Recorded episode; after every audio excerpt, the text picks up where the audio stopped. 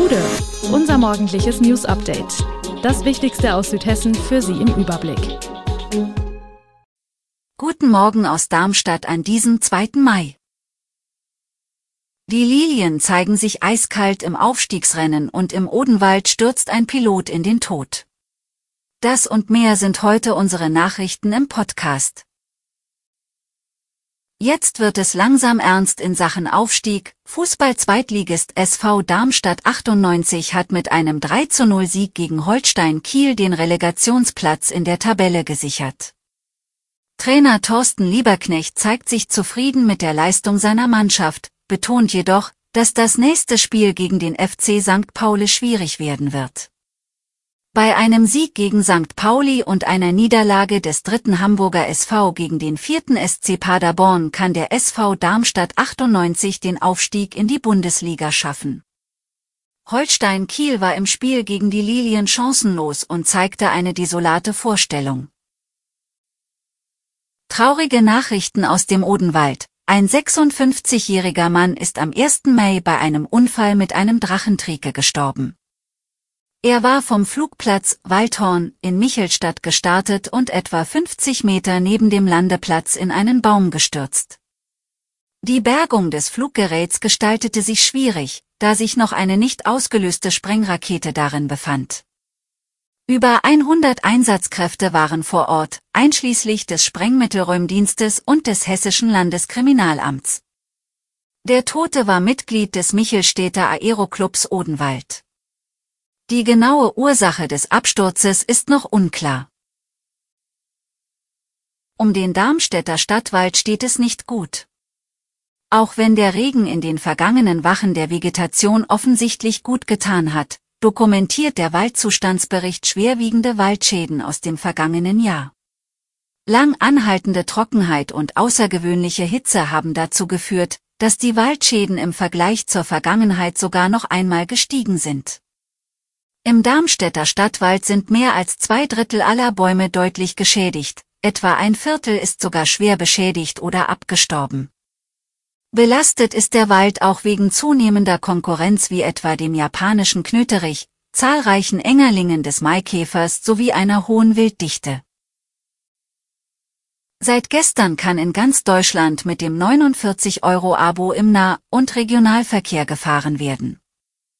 Das Ticket wird von regionalen Verkehrsunternehmen ebenso vertrieben wie von der Bahn und kann in den jeweiligen Apps gekauft werden. Wo der Fahrschein dabei gekauft wird, ist für Kunden egal. Wer kein Smartphone besitzt, kann das Abo prinzipiell auch persönlich an den Verkaufsstellen vor Ort kaufen.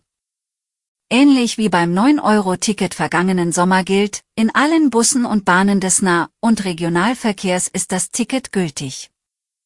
Ausgenommen sind ICE-Züge, IC-Züge und EC-Züge. Auch in Zügen und Bussen des Anbieters Flix ist das Ticket nicht gültig. Wer ein Deutschland-Ticket kauft, erwirbt dies immer bis zum Ende des laufenden Kalendermonats. Wer also am 15. Mai zuschlägt, hat den Fahrschein also trotzdem nur bis zum 31. Mai.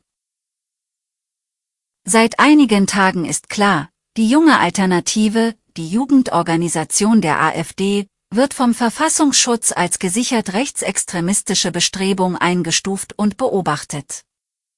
Nach Einschätzung des Hessischen Landesamtes für Verfassungsschutz verfolgt die junge Alternative in Hessen Bestrebungen, die gegen wesentliche Schutzgüter der freiheitlichen demokratischen Grundordnung gerichtet sind. Bundesweit geht der Verfassungsschutz derzeit von einem Potenzial von rund 50 Personen aus. Die junge Alternative Hessen bestehe aus mehreren Kreis- und Ortsverbänden, weise jedoch keine flächendeckenden Strukturen auf. Räumliche Schwerpunkte seien nicht zu erkennen. Im letzten Verfassungsschutzbericht 2021 hatte es noch geheißen, dass ein Schwerpunkt in Nordhessen im Raum Kassel zu beobachten sei. Bundesweit habe die 2013 in Darmstadt gegründete Junge Alternative 1600 Mitglieder und damit deutlich weniger als die Nachwuchsorganisationen anderer Parteien. Wagen wir noch einen Blick in die Ukraine. Bei Kämpfen um die ostukrainische Stadt Bachmut sind nach Schätzung von US-Geheimdiensten auf russischer Seite seit Dezember mehr als 20.000 Soldaten getötet worden. Bei etwa der Hälfte von ihnen handle es sich um Soldaten der russischen Söldnertruppe Wagner, sagte der Kommunikationsdirektor des Nationalen Sicherheitsrates, John Kirby, in Washington.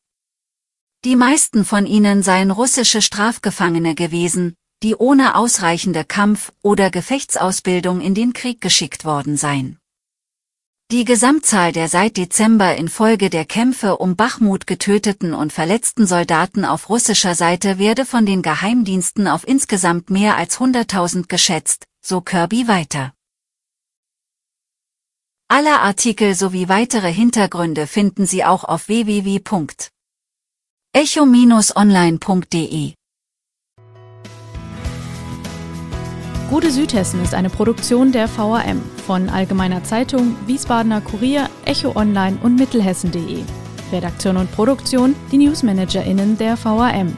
Ihr erreicht uns per Mail an audio.vam.de.